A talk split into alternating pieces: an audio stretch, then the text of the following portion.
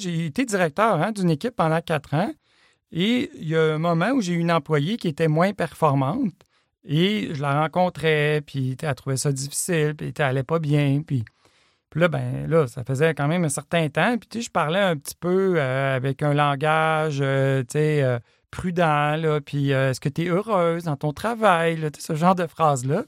Puis un moment où je l'ai rencontré avec une lettre, là, puis je dis, ben écoute, moi, ce que je m'attends de toi, là, c'est que dans trois mois, tu redresses ça. Si tu fasses ces actions-là, si ça marche, tant mieux, on continue le contrat.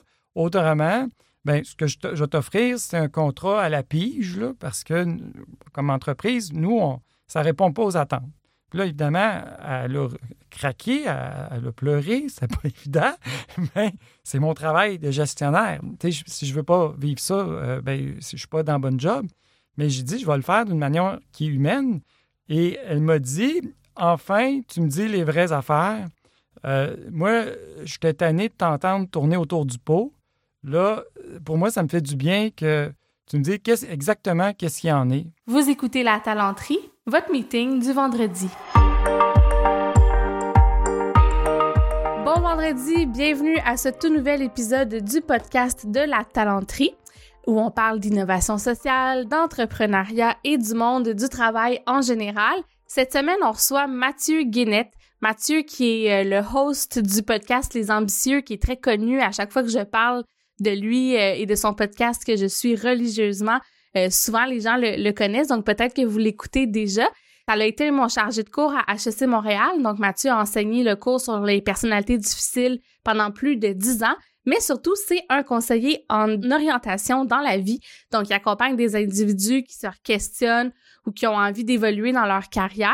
Mathieu aussi, sa particularité, c'est qu'il accompagne également des entreprises pour faire de l'évaluation de potentiel. Donc, quand les entreprises veulent embaucher des candidats ou euh, donner des promotions aux gens, Mathieu est en mesure de les aider. Donc, on a eu une discussion ensemble autour des chemins de carrière dans l'entreprise, puis on s'est posé des questions sur ce qu'on pourrait peut-être faire différent, tu sais, pour euh, le futur du travail, comment on pourrait repenser la gestion de carrière en organisation. C'est un sujet qui, je suis certaine, va vous interpeller, particulièrement si vous êtes entrepreneur ou que vous vous intéressez au RH. Je sens que c'est comme une tendance de fond de vouloir réfléchir les chemins de carrière euh, en entreprise en décloisonnant un peu les, les silos qui existent aujourd'hui. Mais juste avant qu'on tombe dans le vif du sujet, première chose, Mathieu m'a demandé, il m'a mis au défi en fait de faire une espèce de capsule euh, expérimentale pour mettre à la fin euh, d'un des épisodes des ambitieux. À la fin de chacun de ces épisodes, il veut tester des choses. Puis je trouve ça vraiment le fun de voir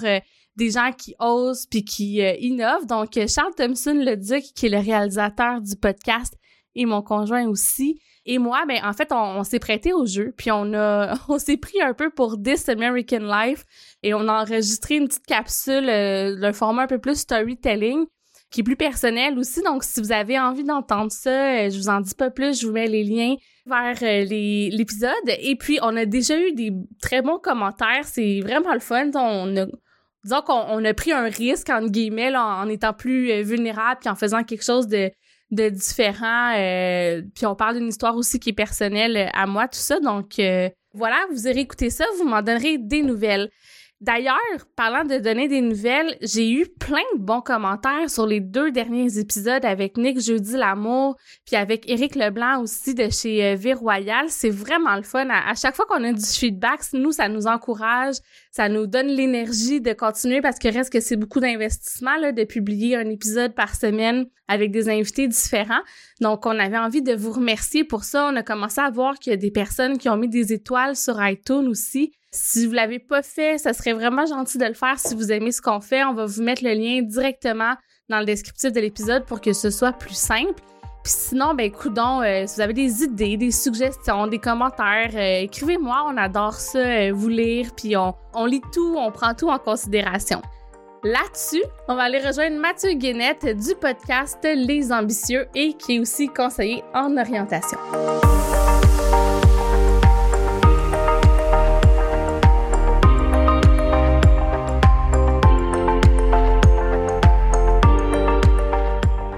Mathieu Guénette. Allô? Allô? Là, je veux juste dire aux gens, parce que je pense que je vais faire des jaloux, qu'en ce moment, tu es dans ton fameux garde-robe Ah, oui. où tu enregistres un podcast.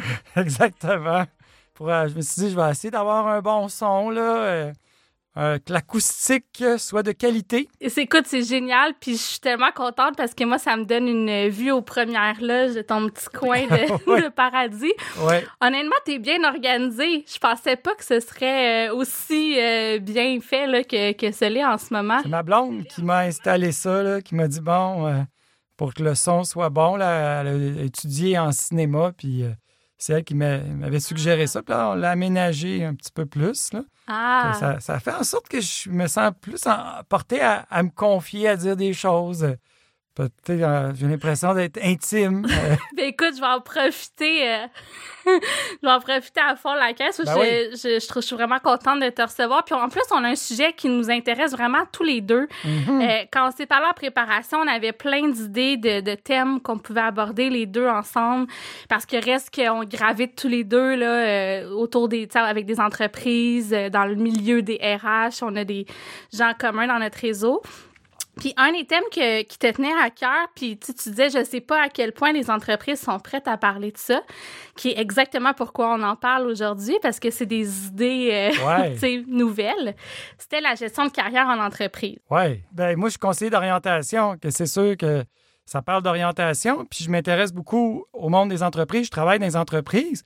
Que de penser que je pourrais faire mon travail de conseiller d'orientation dans les entreprises et d'une manière aussi qui est régulière, pas de manière euh, euh, ponctuelle, dire une fois il y a eu un mandat, ça, ça arrive déjà maintenant, mais de penser que vraiment il y a des pratiques qui sont établies, que c'est reconnu, que c'est c'est reconnu, connu, là. Pour moi, ça serait avant-gardiste et je pense que ça serait bénéfique euh, pour le monde du travail en général. Mais je suis conscient que c'est très audacieux en même temps. Mais puis je suis d'accord avec toi, puis on va en parler de pourquoi c'est audacieux, puis de où est-ce qu'on est rendu en ce moment. Première des choses, dans le fond, en ce moment, toi, tu accompagnes déjà, tu l'as dit, les organisations avec un volet qui est beaucoup euh, sur euh, l'évaluation de potentiel, pour euh, du recrutement, des promotions. Puis l'autre volet, c'est plus au niveau des individus. Tu sais, là, en ce moment, c'est rarement arrimé, mais tu sais, la gestion de carrière, on dirait qu'on fait ça comme un peu en dehors Ouais. de l'entreprise. Tu peux-tu nous parler de comment tu vis un peu ces deux chapeaux-là? puis j'ai le coaching aussi que je fais, puis je fais de la formation aussi là, euh, sur les- la gestion des personnalités difficiles. Mais euh, bon, donc en ce moment, ben, c'est ça, j'ai des, des clients qui m'appellent individus. Puis il y a aussi des fois des entreprises, comme là ce matin, j'ai eu un mandat où l'entreprise m'a demandé de rencontrer un employé qui quittait. Donc là, ça, ça ressemble à de la transition de carrière. Mhm. Puis il y a de la P- du PAE, des programmes d'aide aux employés, bien ça, quelque chose qui est parallèle. Donc ça, ben, c'est intéressant, c'est le fun. Mais moi, quand je parle de gestion de carrière organisationnelle, mon rêve, c'est de penser que ce soit des employés qu'on considère qui ont une grande valeur et on décide de prendre le risque de les amener à réfléchir sur leur carrière, prendre le risque que peut-être qu'ils vont décider au final, après réflexion, de rester, de jouer un autre rôle, peut-être de jouer le même rôle, mais avec une posture différente, mais peut-être aussi qu'ils vont décider de quitter l'entreprise parce qu'ils ont réalisé des choses qu'ils n'avaient pas réalisées avant. Puis là, ben, l'employeur, ça veut dire qu'il assume que peut-être qu'il va payer pour un service qui va avoir comme conclusion qu'un employé va quitter le service. Et ça, c'est sûr qu'il n'y a pas beaucoup d'employeurs, quand je dis ça comme ça, qui vont se dire Ah, wow, hey, ça a l'air le fun de faire ça. Qu'il faut penser pourquoi ça serait intéressant pour une entreprise d'accepter d'offrir un service qui a comme risque que la personne décide de faire autre chose ailleurs. T'as raison, puis je pense que ces freins-là sont là. Tu sais, je les observe moi aussi quand on parle de gestion de carrière dans des entreprises. Souvent, on va le faire avec le gestionnaire en regardant tu sais, les possibilités d'avancement à l'interne. On va rarement euh, tu sais, ouvrir la discussion puis faire tomber les tabous sur le fait que peut-être euh, l'entreprise peut pas répondre aux besoins de l'individu tout au long de sa carrière, tu sais, parce qu'on on, on grandit. Mhm. Puis en même temps, il y a comme quelque chose, je trouve, d'un peu mais pas hypocrite, mais c'est comme on le sait que ça existe, on le sait qu'il y a une partie de roulement qui est saine, Ouais. mais on renvoie ça au PAE. Fait que c'est un peu comme si on disait on va pas être proactif, on va pas en parler dans l'organisation, on va pas légitimer cet espace de discussion-là. Mais ceux qui sont pas bien, ben appelez votre PAE, puis vous pouvez avoir des services d'orientation en carrière. Oui, je, suis d'accord avec cette vision-là de ce que tu dis, Sarah. C'est que c'est comme si ça donnait l'impression que, euh, dans, que ce qui est sain, c'est de rester très longtemps dans l'entreprise comme l'idée de la famille. Puis une famille, ben, il ne faut pas se trahir. Mm. Puis, euh, et, si tu es fidèle, si tu es un bon employé qui est engagé, tu vas vouloir rester avec nous tout le temps. Puis à l'inverse, ben, nous, on te garantit que tu vas toujours avoir ta place. Quand on est dans un monde qui est constamment en mutation euh, et le contrat de travail, d'après moi, d'être beaucoup plus souple avec les salariés de dire, ben on est ensemble parce qu'en ce moment, ce que nous, on t'offre, ça répond à ton besoin. Mais la journée où notre besoin change et que tu n'es plus la solution pour notre entreprise, même si tu as donné des bons services, on ne va pas continuer à travailler avec toi simplement pour t'occuper parce que tu as été fidèle, puis parce que tu es quand même quelqu'un qui est euh, sympathique. Puis à l'inverse, l'employé qui se dit ben moi, je suis rendu ailleurs dans ma, dans ma carrière, j'ai d'autres questionnements. Et merci beaucoup. J'ai adoré la période où j'étais avec vous, mais là, moi, je suis rendu à un autre stade. Puis ce que je recherche, vous ne pouvez pas me l'offrir. Puis vous ne pouvez pas me l'offrir juste pour me faire plaisir. Parce qu'on n'est pas pour changer les trajectoires d'entreprise ou les trajectoires d'individus juste pour qu'il y ait un fit qui correspond.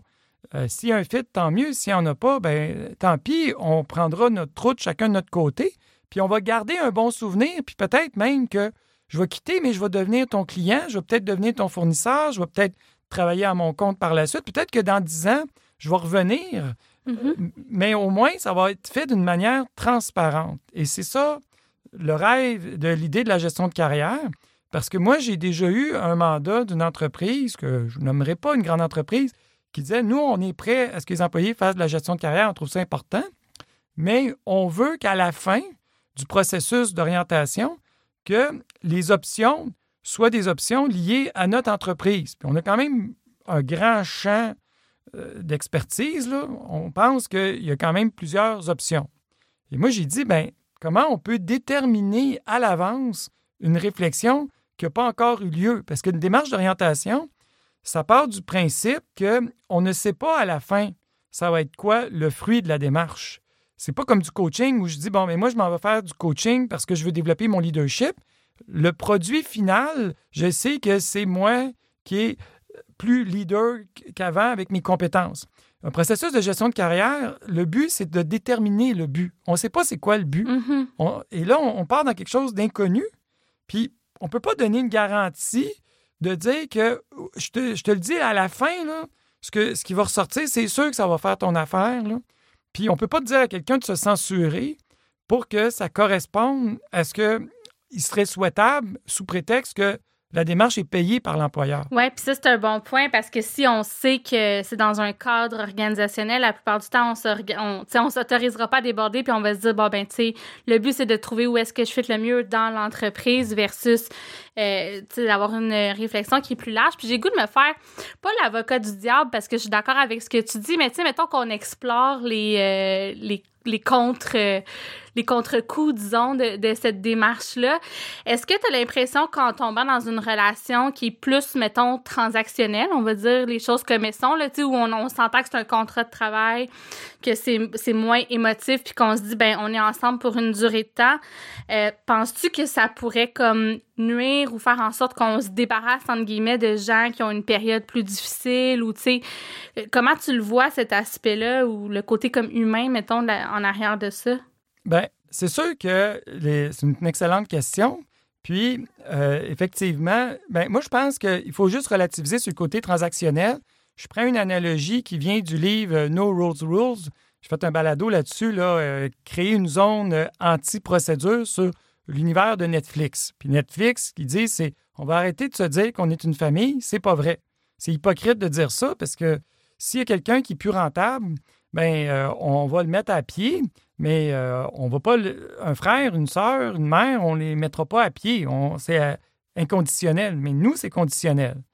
On, voyons ça plutôt comme une équipe sportive. si on prend une équipe de hockey, on sait que les joueurs sont échangés Un joueur qui va pas bien, il va pas rester dans l'équipe longtemps. Les joueurs vont être échangés et euh, c'est euh, normal, ça fait partie du processus parce que tout est centré sur l'objectif de l'équipe. Est-ce que l'équipe est gagnante? Il n'y a rien de plus important qu'une équipe soit gagnante. Par contre, quand on regarde comment les joueurs d'une équipe de hockey jouent ensemble, on a vraiment l'impression qu'ils forment une équipe, même si ces liens-là, on le sait très bien qu'ils ne sont pas éternels. Que c'est pas parce que c'est pas éternel que ça devient pour autant transactionnel, froid comme une marchandise. Je pense qu'on peut être totalement ensemble en équipe le temps que ça dure, puis la journée où c'est plus euh, fonctionnel, ben là, on quitte. Ce qui est important, c'est que si on a un employé qui va pas bien, bien, je pense que c'est important de, si on pense que c'est quelqu'un qui est précieux pour nous, de lui offrir des ressources. On va dire, ben écoute, est-ce que tu aurais besoin d'un temps d'arrêt? Est-ce que tu aurais besoin de vacances? Est-ce que tu aurais besoin d'aide? Si ça se prolonge, puis on se rend compte que c'est nuisible pour l'entreprise, euh, ce qu'on on va devoir faire, c'est peut-être effectivement mettre une fin à l'entente, mais mettre fin à l'entente, ça, c'est la décision. Maintenant, comment mettre fin à l'entente? Ça, c'est le côté humain qui embarque. Que je peux le mettre fin à l'entente en envoyant un texto. On ne veut plus de toi, euh, débarrasse. Ça, serait bête un peu. Ou on peut dire, ben, on va prendre le temps de te rencontrer, puis on va t'offrir un package, on va t'offrir un service qui va te permettre de te relocaliser, un service de transition. Puis on va prendre des nouvelles de toi, on va s'intéresser à toi jusqu'au bout. Mais en même temps, dans le cadre du travail, nous, on a un objectif.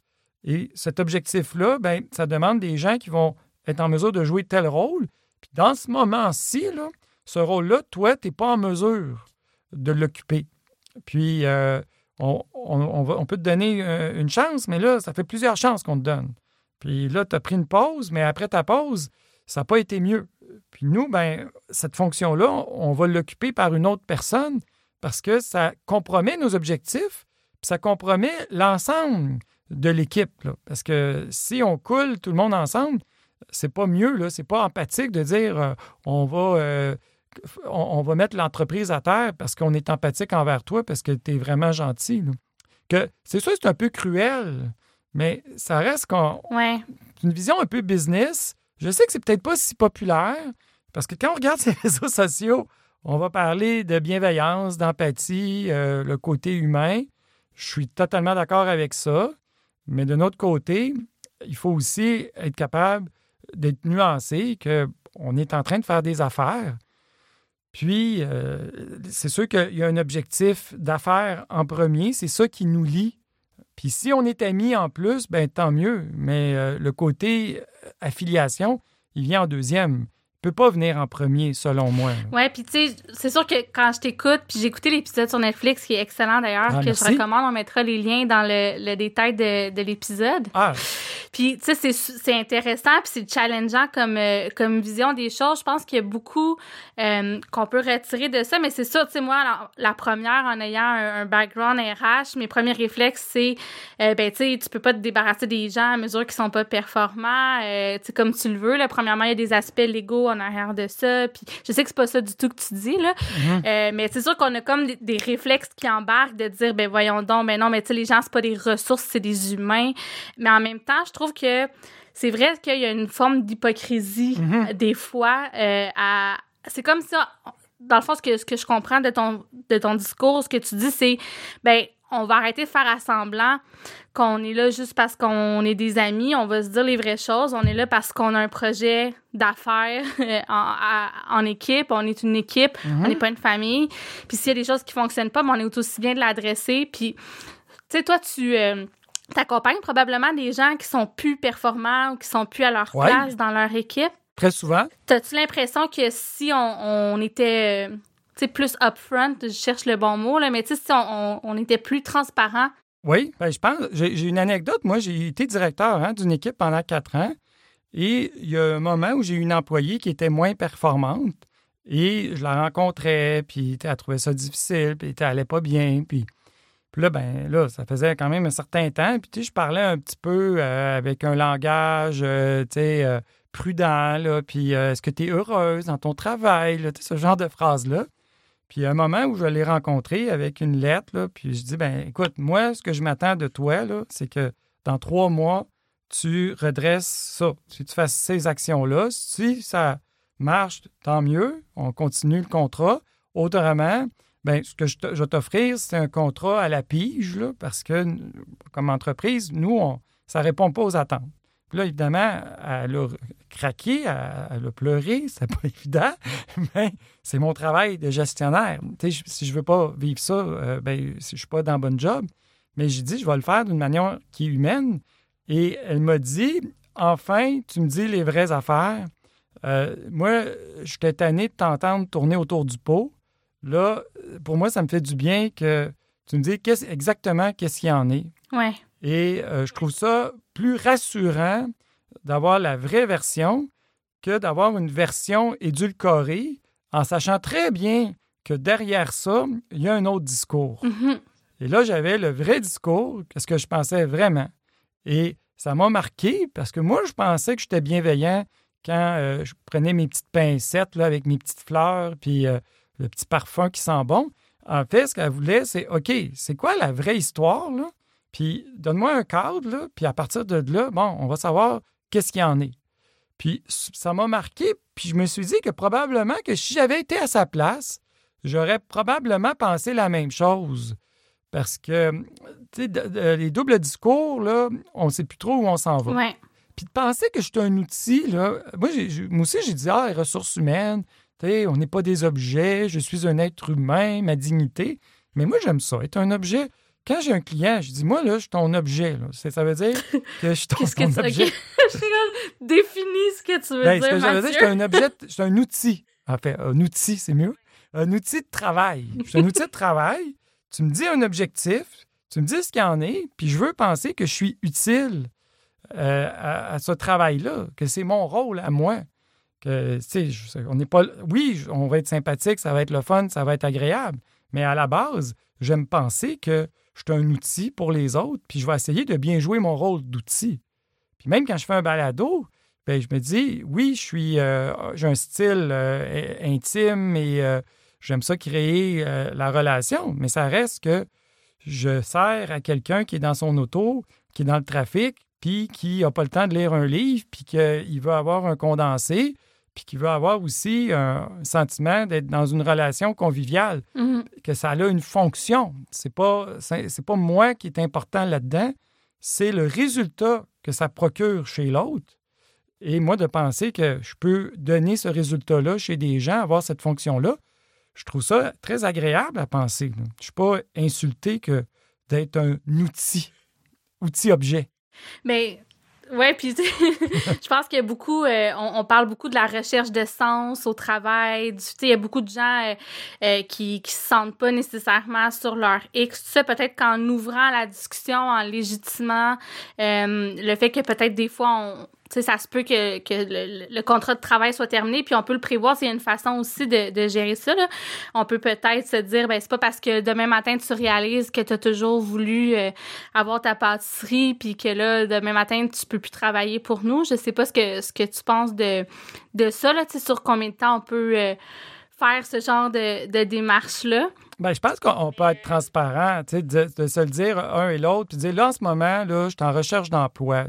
Moi, j'aimerais ça de penser que les employés peuvent dire ça à leur patron, puis qu'ils n'ont pas peur d'être menacés, qu'ils manquent de loyauté, ou ah, ben d'abord, on va arrêter de compter sur lui, ou euh, gars, on va te mettre dehors tout de suite. Si, je pense que de pouvoir se dire les choses d'une manière qui est très claire, puis euh, dire, ben voici pourquoi je suis en recherche d'emploi, puis je vais t'informer de mes démarches. Je trouverais ça tellement sain et beaucoup plus simple Mm. de- que ça puisse se, dire.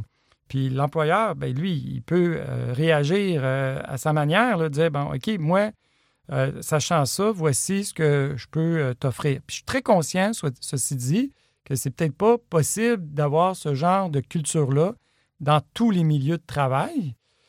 Je pense qu'on pourrait peut-être imaginer qu'il y a peut-être de- des types d'entreprises où ça serait peut-être plus plausible de faire ça. Mhm. Mais je pense que j'aimerais mieux quelque chose qui est peut-être qui est plus authentique, peut-être des fois un peu plus froid, que quelque chose qui se dit très humaniste, bienveillant, mais qui soit faux.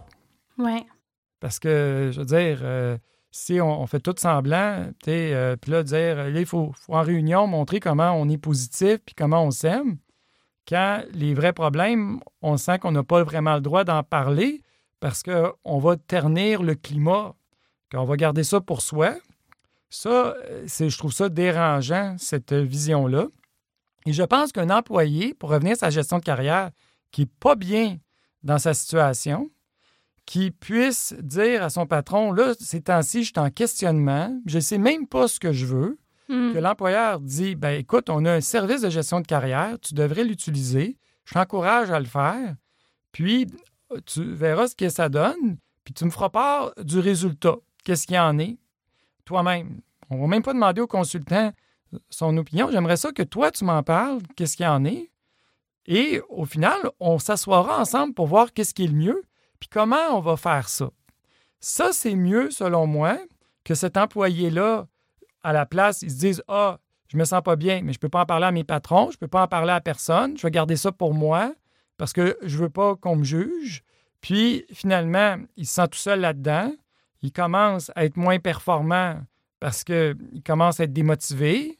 Puis là, il y a des problèmes de santé. Hmm. Puis là, euh, finalement, ben, euh, au lieu de partir la tête haute, ben, il va partir avec euh, un congé de maladie ou on va dire, bien, finalement, il y a un problème d'attitude. Que ça, pour moi, c'est plus grave. C'est la raison pourquoi la gestion de carrière, ça devrait être quelque chose qui devrait être instauré dans les entreprises. C'est pour permettre à ce que les employés apprennent à se découvrir, à savoir ce qu'ils veulent et à le communiquer.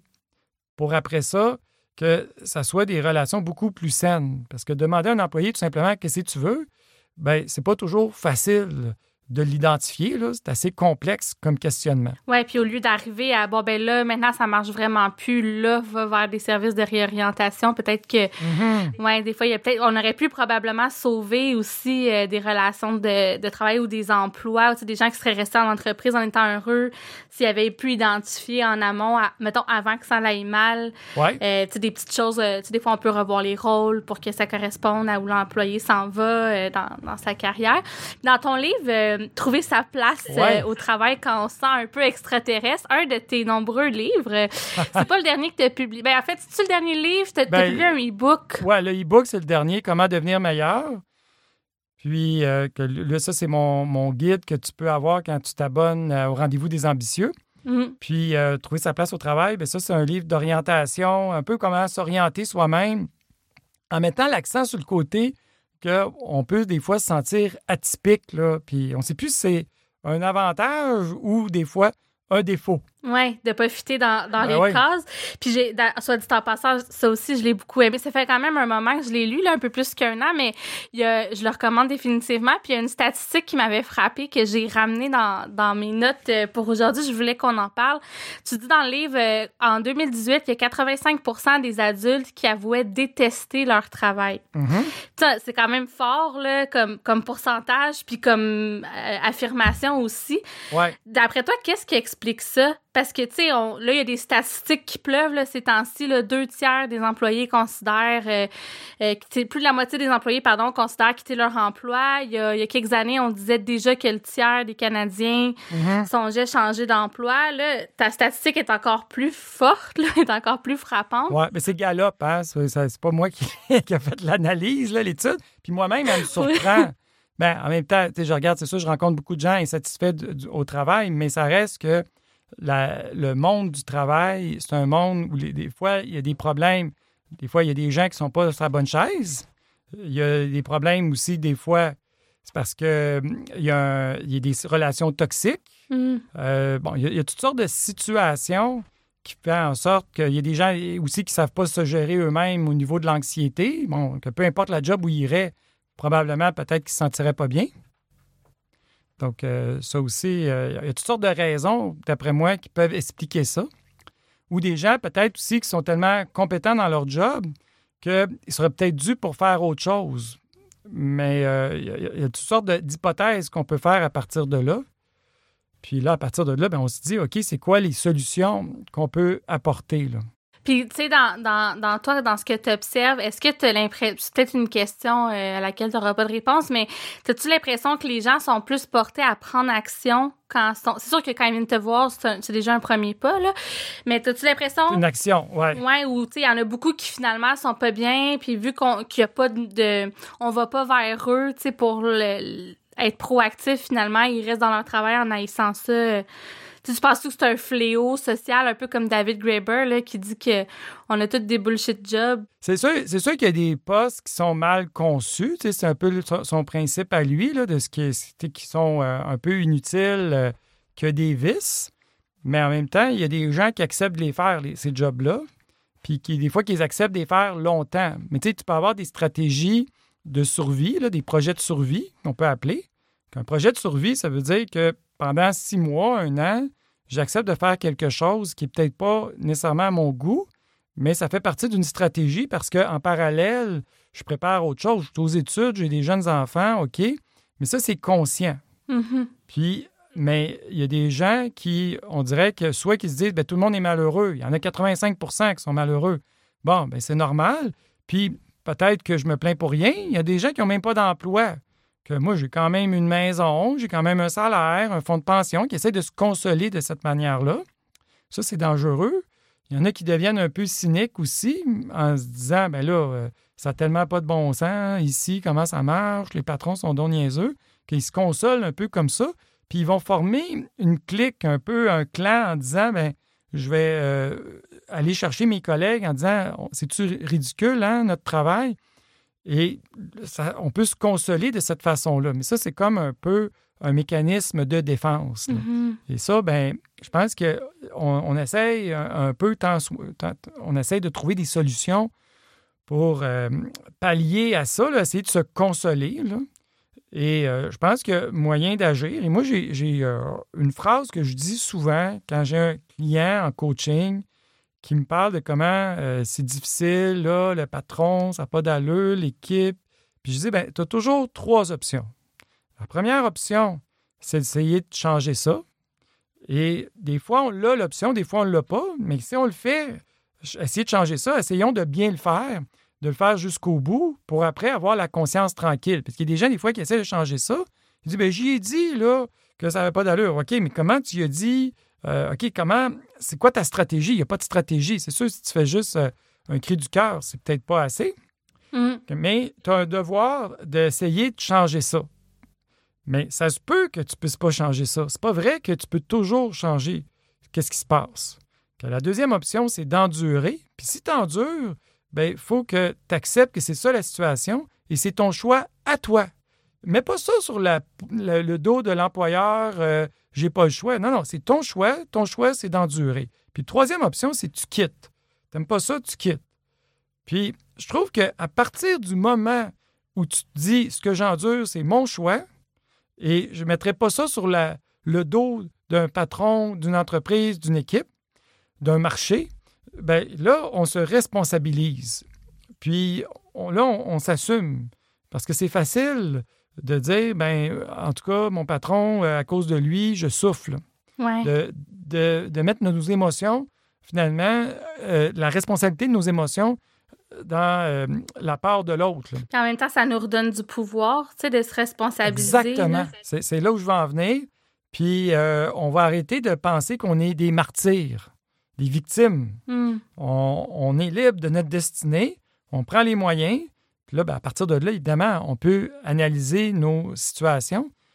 Puis je trouve que si les gens avaient plus cette vision-là, une vision peut-être un petit peu plus euh, confrontante, bien, je pense qu'on arrêterait de tourner autour du pot, puis on prendrait des décisions, puis de dire, ben je suis pas bien, puis euh, ben, je vais quitter, puis je vais faire, essayer d'autres choses. Puis au besoin, je reviendrai.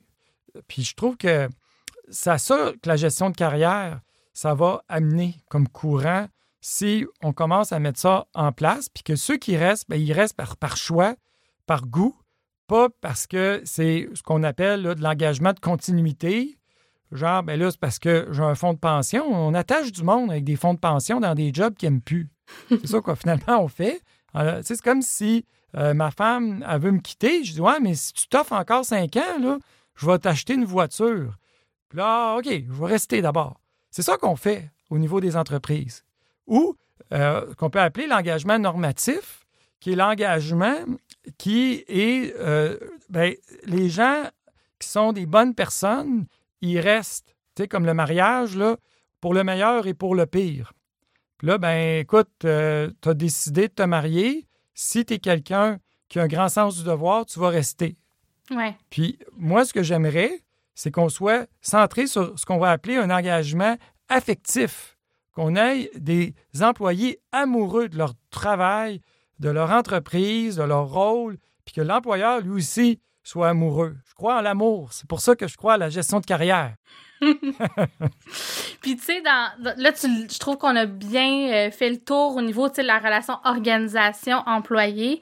Ce qui est peut-être moins évident, euh, j'imagine. Là, tu sais, puis t'en as parlé un petit peu euh, quand tu as parlé de ta propre expérience de gestionnaire, mais reste que les gestionnaires, souvent, ils investissent leur cœur, leur temps dans, dans une relation, puis ça devient rapidement un rapport qui est comme émotif. Moi, personnellement, je l'ai vécu. J'ai une gestionnaire que j'adorais pendant quelques années, qui m'a tout appris. Je suis hyper reconnaissante, mais quand, quand, je suis partie, ça a été comme une rupture amoureuse, tu sais, de, de son côté puis du mien, dans le sens où je me sentais coupable. Puis, tu sais, on rationalise ces choses-là, puis tout le monde est des adultes, mais reste que euh, mm-hmm. on vit des émotions. Ouais. par rapport à ça. Vas-y donc, je, sens que tu veux réagir. Euh. ben, en fait, en fait ben, je trouve qu'effectivement, puis je me reconnais moi-même là-dedans. Euh, et je trouve ça un peu dommage qu'on s'impose ce genre de sentiment-là euh, parce qu'il y a quelque chose qui, oui, c'est le fun, cette, notion-là qui est affective, mais en même temps, il y a un risque. Je ne dis pas qu'il il est toujours là, le risque, mais il y a un risque à un moment donné, ça devient un peu malsain, comme un parent qui dit à son enfant Bien, si tu m'aimais vraiment, là, tu resterais à la maison, puis tu irais pas te marier, puis tu irais pas en appartement, que là, c'est comme si l'enfant qui décide de quitter le nid familial, il trahissait les parents. Mais, tu sais, en fait, euh, c'est une phrase que j'ai lue dernièrement de Boris Cyrulnik qui dit euh, euh, En fait, aime-moi pour me donner la force de te quitter. Mm. Par rapport à des enfants, là. Mais je trouve que le, le fait d'avoir de l'amour, ça fait en sorte qu'on est capable de se définir, on est capable d'être autonome et on est capable de prendre des décisions, de dire, ben moi, c'est là que je suis rendu. Oui, ça me fait de la peine que tu me quittes parce que j'apprécie travailler avec toi, mais en même temps, tu sais, la phrase de Sting, la, chanson If you love somebody, set them free. Ben, si tu aimes quelqu'un, tu le laisses libre, puis tu dis, moi, j'aimerais ça, mm-hmm. qu'on planifie ton départ, puis j'aimerais ça rester en relation avec toi, si tu le permets, si tu en as envie. Puis si tu n'en as pas envie, c'est correct aussi, parce que je trouve que tu es, quelqu'un qui que j'apprécie puis qui a de la valeur à mes yeux dans, ce que je fais. Puis ça, je, rêverais qu'on soit capable de se dire ça, puis de, prendre conscience de nos émotions. J'ai pas envie que tu quittes parce que je t'aime, que je t'apprécie, peut-être parce que je te vois un peu comme un ami, comme euh, ma fille. Euh, mais euh, je veux prendre des décisions qui ne sont pas basées sur mes sentiments, mais basées sur mon rôle en tant que gestionnaire par rapport à ma mission d'entreprise. Parce que être sage, c'est ça que ça veut dire. Mm-hmm. Moi, c'est comme ça que je, ça serait l'idéal. Je ne te dis pas que c'est facile de parler comme ça, mais au moins d'être conscient qu'on s'entende que, idéalement, c'est comme ça que le marché du travail devrait fonctionner. Puis il va avoir des vrais sentiments, du vrai travail d'équipe. Je ne suis pas en train de dire que c'est une version robotique euh, du travail, mais avec des relations saines on est capable d'avoir une certaine distance. Parce que sinon, ça peut devenir toxique, tout ça. Puis, tu sais, je pense qu'il y a des entreprises, tu l'as dit toi-même, qui sont plus rendues là que, que d'autres. Mettons, il faut savoir euh, où on est, euh, puis à quoi on est prêt comme organisation. Ah, c'est certain. Mais, tu sais, si on, mettons, on rêve, là, tu sais, si on disait, bon, ben là, on est une organisation fictive, puis on veut aller dans ce sens-là, comme de, de se traiter comme en adulte, de dédramatiser les départs, d'ouvrir les, les frontières de l'organisation, qu'elles sont un peu plus perméables, tu sais, qu'on peut partir, revenir, bon, bref. Euh, moi, j'ai l'impression que ça prendrait aussi des services d'accompagnement euh, pour faire une genre de, pas une médiation nécessairement, mais d'accompagner aussi les gestionnaires là-dedans. Fait que tu sais, la, je sais pas ce que tu en penses, là, justement, à cause de tout ce qu'on vient de nommer. Ah ben, c'est certain que là, on, nomme un idéal. Ça, c'est comme le, le fil d'arrivée. Mais là, comment on arrive là, puis comment ça doit être vécu, puis qu'est-ce qui va faire en sorte que ça va devenir possible? Bien, c'est sûr que là, ça implique qu'il va avoir de l'accompagnement pour être en mesure d'avoir le recul nécessaire, puis d'être capable de voir des choses qu'on n'est pas en mesure de voir soi-même parce qu'on a le nez trop collé sur les situations. Euh, c'est sûr que là, on parle de gens extrêmement matures là, dans notre modèle euh, idéal. Mm-hmm. Et je pense que la maturité, c'est quelque chose qui peut s'acquérir et on a souvent besoin d'aide pour être capable de l'acquérir. Tout à fait. Puis là, bon, on, l'a dit euh, maintes et maintes fois, on est dans l'idéal, mais mettons, mettons que des organisations là, qui sont pas du tout rendues là, disons là, où c'est vraiment très... Euh, euh, les, les, gens sont là depuis 25 ans, il y a un sentiment d'appartenance, euh, on, on mise très fort sur l'ancienneté, tout ça. Ce serait quoi, tu penses, une première étape pour euh, se re-questionner peut-être pour savoir si c'est la meilleure chose pour les employés puis pour l'organisation? Ben, J'irais avec l'idée de la sensibilisation. Tu es simplement sensibilisé. Ça pourrait être d'écouter ton l'épisode de podcast de la talenterie qu'on est en train de faire. ça, c'est de la sensibilisation. Ça pourrait être aussi de dire, bien, il pourrait avoir un programme d'aide aux employés où, bon, là, euh, on va chercher des services où, bon, l'employé décide de lui-même de faire sa propre réflexion, parce que ça reste que les employés ont la possibilité de faire ce bout de chemin-là. L'employeur aussi. J'ai des employeurs en coaching qui me disent, bien, j'ai des questions par rapport à comment gérer mon équipe. Ben, c'est des choses qui se font en ce moment, mais je pense que de le faire individuellement, Mm-hmm. Ça, ça serait déjà un premier pas. Puis éventuellement, le pas suivant, ben, c'est de dire que là, ça fait partie intégrante de la culture de l'organisation et c'est quelque chose qui est connu et généralisé. C'est pas juste l'histoire de un ou deux individus qui pensent comme ça. ça fait partie vraiment de notre modèle d'entreprise. Comme Netflix, eux, ils vont parler de certaines règles, qui est justement les règles pour pas suivre les règles. Mm-hmm. Ben, là, ça, ça serait une étape euh, suivante. Ouais, puis tu sais, Netflix, on dirait que cet exemple-là m'accroche juste à cause de la nature de l'entreprise elle-même. Tu sais, je suis pas toujours, euh, tu sais, euh, on n'a pas tous les mêmes euh, visions puis tout ça, mais reste que ça vaut la peine de, de comprendre leur modèle puis d'écouter ton épisode où tu résumes le livre ou peut-être même de, de, lire le livre là, que j'ai pas lu parce que effectivement, je pense que ça remet en question certaines idées préconçues qu'on peut peut-être avoir puis ça, on peut ne pas être d'accord avec l'ensemble de la chose, mais il y a quand même des, des principes comme, qui, vaut, qui valent la peine d'explorer finalement. Ben, c'est sûr que c'est de l'ambivalence. Quand moi j'ai lu ce livre-là, j'ai fait le balado, je me suis pas dit Ah, ça, c'est ce modèle-là, il est vraiment génial, puis il est sans défaut, puis euh, on pourrait l'exporter. Euh. il y a des choses avec lesquelles euh, ça, me fait Ah, wow, c'est vrai, c'est intéressant. Puis de penser que ça marche, hein, c'est vraiment leur modèle, c'est pas non plus une utopie. Il y a quelqu'un qui a imaginé ça tout seul de son côté. Mais moi, c'est un peu ça que j'essaie de faire en ce moment avec les ambitieux. Je me dis, c'est quoi les, les, différents modèles existants? D'avoir comme un genre de catalogue de modèles. Puis après ça, de dire, OK, il y a plus qu'une façon de faire les choses. Puis ce bout-là, il me ressemble. Ça, j'aime ça. Ah, ça, j'aime moins ça. Mais dans l'autre concept, ça, c'est intéressant aussi. Puis là, il y a un moment où on va dire, OK, puis moi, comme conseiller d'orientation, puis comme personne qui peut jouer un rôle conseil auprès des entreprises, de donner des exemples. Mais je pense qu'on euh, ne peut pas imaginer que toutes les entreprises doivent avoir la même culture, la même façon de fonctionner. Mais je pense que de penser qu'on peut offrir des nouvelles alternatives et qu'on peut rendre ça concret, applicable, bien ça, pour moi, ça me réjouit. Et de se rendre compte qu'on pense qu'on sait c'est quoi les façons de gérer des entreprises, parce qu'on a un modèle en tête. Moi, j'aimerais ça qu'on parle de des modèles, pas un modèle. Puis à partir de là, ben, là, on peut se, réinventer. Puis on peut aussi dire, là, on fait ça comme ça pendant un certain temps. Puis peut-être éventuellement, on va transformer ça encore une fois vers autre chose. Hmm. Puis il y a peut-être des gens qui vont continuer de nous suivre. Puis il y a peut-être des gens qui vont arrêter de nous suivre là-dedans. Parce que c'est en mutation continuelle. Et ceux qui vont quitter, ce pas des mauvaises personnes en se disant euh, si tu m'aimais, euh, tu m'aimerais inconditionnellement. puis de dire on ne changera pas parce que là, les gens qui nous aiment, ils nous aimeront peut-être plus. Et ça, je trouve qu'il y a un certain danger là-dedans. Que c'est pour ça que je pense qu'une des premières étapes, c'est de trouver une façon de ouvrir vers différents profils, euh, différentes façons de faire. Puis après ça, ben, être en mesure de dire un peu qu'est-ce qu'il y en est. Puis la gestion de carrière, d'après moi, c'est quelque chose qui est très peu abordé. Et les conseillers d'orientation, on est très peu présents dans cette réflexion-là sur ce qui existe. Il n'existe pas grand-chose. La gestion de carrière en organisation. Puis je trouve que les conseillers d'orientation devraient être complices de cette démarche-là Mhm. parce que c'est quand même eux qui, depuis des années et des années, ont développé cette expertise-là.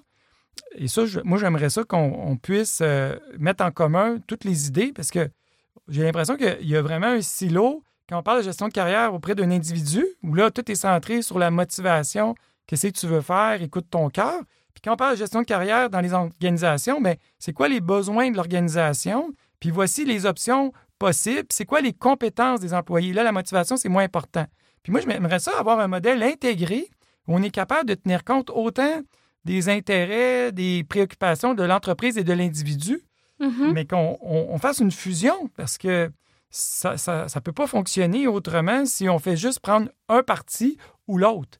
On doit pouvoir prendre les deux parties à la fois. Je suis assez d'accord avec toi. Puis, tu sais, moi, j'ai mis en place plusieurs processus, qui sont liés à la rémunération, la gestion de la performance. Là, souvent, on va, euh, dans l'évaluation du rendement, on va de plus en plus commencer à dire, ben là, il faut que ça soit une conversation sur la carrière.